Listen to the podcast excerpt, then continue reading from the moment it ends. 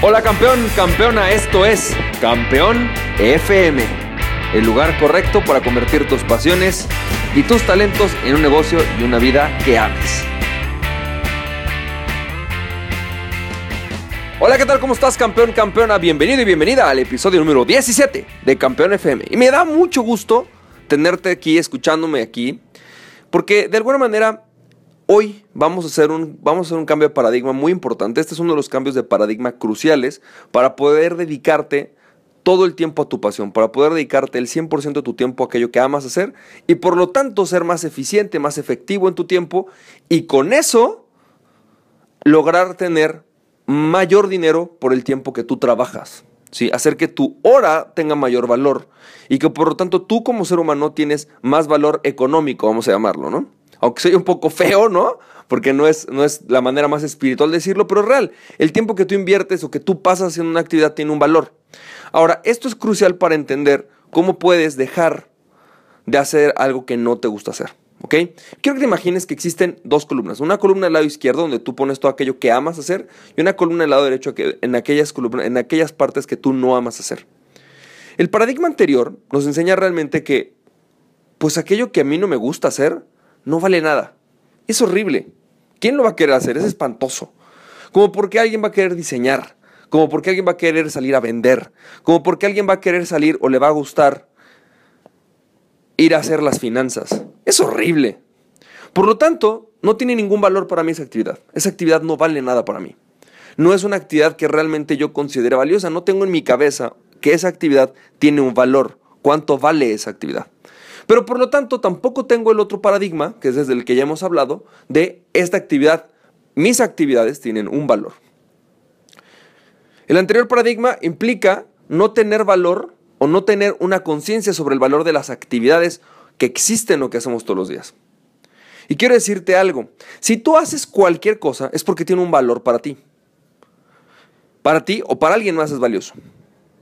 Si a ti de repente te toca ponerte a hacer ventas, tú sabes que es porque tiene algún valor. Intrínsecamente, subconscientemente sabes que eso tiene algún tipo de valor, aunque a lo mejor a ti no te guste. Si en la oficina de repente te ponen a hacer finanzas, proyección financiera, que a ti te choca, no se te da, te cuesta mucho trabajo, no es creativo como a ti te gusta, que eso es súper valioso, es porque intrínsecamente esa actividad tiene un valor. Para alguien es valioso. Sin embargo, esa actividad no puede, puede no tener o no puedes no tener un valor claro de esa actividad en tu cabeza. Pero la única manera para que tú puedas empezar a delegar esa actividad es cuando estás consciente de que cada actividad que tú tienes, las que te gustan y las que no te gustan, son valiosas. Y posiblemente son igual de valiosas, por lo menos por el momento. Y la forma en la cual nosotros logramos hacer que otras personas, sistemas, que mañana, vamos a hablar de estrategias para delegar y para lograr que otras personas o actividades o sistemas se encarguen de hacer lo que odiamos hacer y nosotros encargarnos en lo que nosotros amamos hacer. La primera parte que es fundamental comprender es que cada actividad tiene un valor. Esa actividad es el nuevo paradigma. Todas las actividades son valiosas. Y la única manera en la cual yo puedo delegar algo que yo no quiero hacer es cuando esa actividad, cuando mi actividad principal, cuando aquello que yo amo hacer, es suficientemente valiosa como para hacer que otros sistemas, otras personas hagan eso por mí. Como te decía mañana o en otro, en el siguiente paradigma vamos a hablar de las estrategias, pero es crucial que entendamos esto y te lo voy a poner un ejemplo muy sencillo, ¿ok? Vamos a pensar que tú te das cuenta que cada vez que tú te sales, por ejemplo, a vender, ¿sí? Que cuando tú pones a vender, tú generas, vamos a pensar, 25 dólares la hora, 30 dólares la hora, ¿ok? Vamos solamente a pensar en eso, que tú haces un estudio, ¿no? De cuánto tiempo pasas o cuánto tiempo cuánto te pagas de sueldo, cuánto te pagan a ti de sueldo, cuánto te ingresa a través de tu empresa, lo que tú quieras, ¿ok? Y vamos a pensar que tu hora tiene un valor de 30 dólares la hora. Pero te vas dando cuenta, ¿no? Que a lo mejor cuando tú sales a vender tu hora realmente, perdón, vale 30 dólares, ¿no? Entonces, oye, mi hora vale 30 dólares. Eso es lo que vale hoy día, ¿sí? Ahora, ese valor, esa, esa hora que pago, que paso yo vendiendo, que es una actividad que me encanta, que me apasiona y que me deja dinero, ¿no? Me deja 30 dólares la hora. Sin embargo, ¿cuánto tiempo paso haciendo aquello que no me gusta? Y vamos a pensar que me dices, cuando me toca hacer una proyección financiera, me tardo 15 horas. Sí. ¿Por qué? Porque no me gusta, me tardo más, no es algo que me apasiona, simplemente no sé, ni, ni siquiera me interesa hacerlo bien, lo termino haciendo dos o tres veces porque lo hago mal. Y entonces paso 15 horas haciéndolo. Ahora, el principio fundamental para delegarlo es entender cuánto vale eso. Y una forma de saberlo es una o, darle tú un valor o ver cuánto te cobraría alguien por hacerlo. ¿Cuánto me cobraría alguien por hacerlo? Entonces vamos a ponerte un ejemplo muy concreto. Para yo hacer el Emprendetest, a mí me choca hacer ortografía, me choca hacer eh, toda la parte como, como de diseño de las cosas. Soy muy malo. La verdad es que yo viendo esos detalles soy pésimo. Incluso a lo mejor cuando has visto mis correos te das cuenta que tienen miles de faltas de ortografía y miles de, de fallas de dedo. No porque yo tenga mala ortografía, sino porque cuando estoy redactando me choca estar viendo los detalles. No me gusta, me da mucha flojera. No soy bueno haciéndolo, ¿ok? Así que no dedico mi tiempo a eso. No, no porque no sea valioso, sino porque yo sé que no soy bueno. Pero para el Emprendetest no podía tener un perfil, ¿no? No podía entregar estos perfiles, todos mal, mal redactados y con mala ortografía y con mal, diseño, ¿estamos de acuerdo? Entonces, ¿qué tuve que hacer? Dije, bueno, a ver, vamos a ver. ¿Cuánto me cobra alguien por hacerme la corrección de estilo de estos, de estos emprendetest, de estos resultados? La gente, yo agarré, empecé a ver, empecé a buscar y preguntar, y más o menos me di cuenta que por redactar, por ayudarme a corregir todos, todos los perfiles, me cobraban, vamos a pensar, 100 dólares. Ok, ¿cuántas horas yo sé que a mí me va a tomar hacer esto? La verdad yo sé que 20 horas, por lo menos.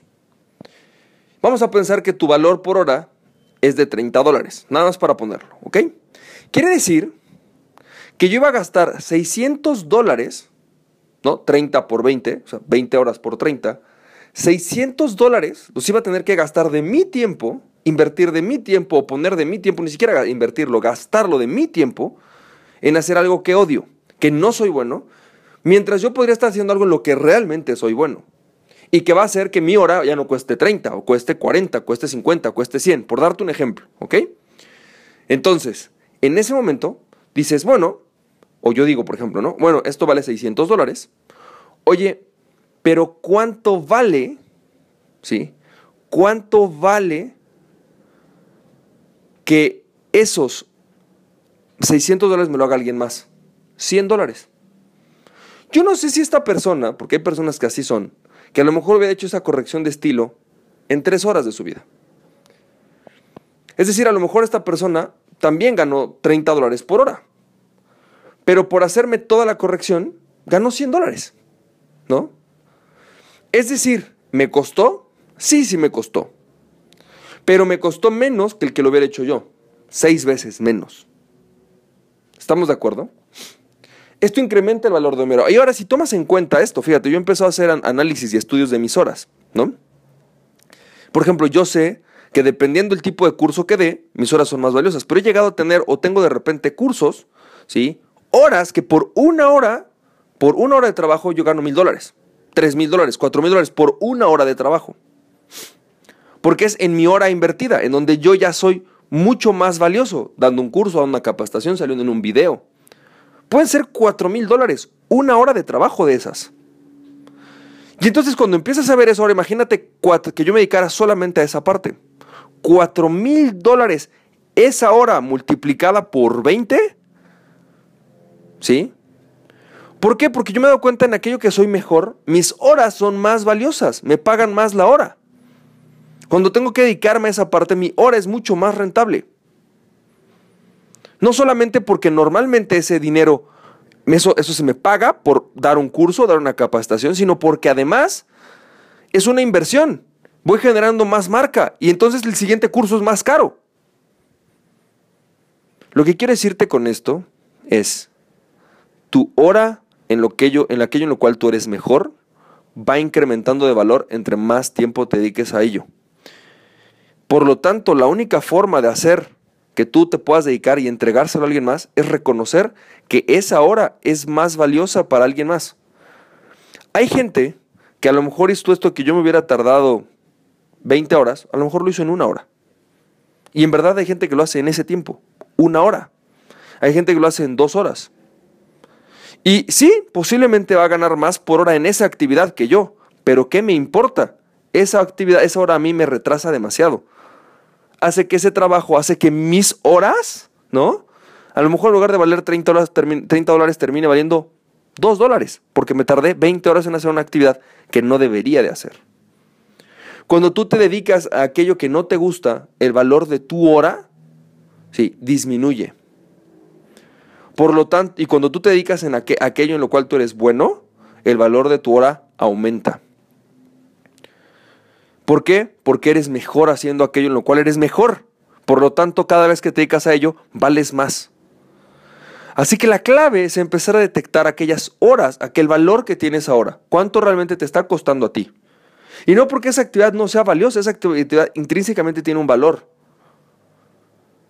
Pero para ti, cada vez que tú lo haces, incluso haces que esa actividad valga menos. Haces que esa actividad realmente te cueste demasiado dinero hacerlo.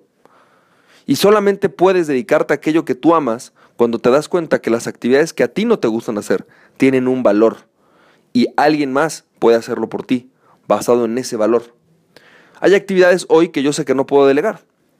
Por ejemplo, eh, toda la parte financiera de llevar el control de mis gastos día a día es algo que yo no he podido delegar.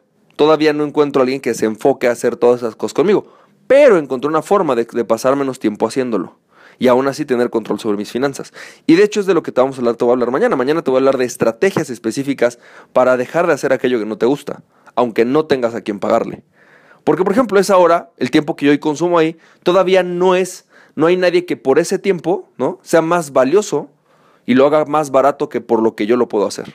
Entonces, lo sigo haciendo yo, pero te voy a enseñar cómo hice para que me cueste mucho menos tiempo, mucho menos dinero, a pesar de que es algo que odio hacer. Así que campeón, campeona, mañana vamos a hablar más de esto. Te mando un fuerte abrazo, que tengas muchísimo éxito y recuerda, aquella persona que se conoce a sí mismo es invencible. Así que conócete a ti mismo y nada, ni nadie podrá detenerte. Emprende tu pasión. Estamos viendo campeón, campeona. Bye bye.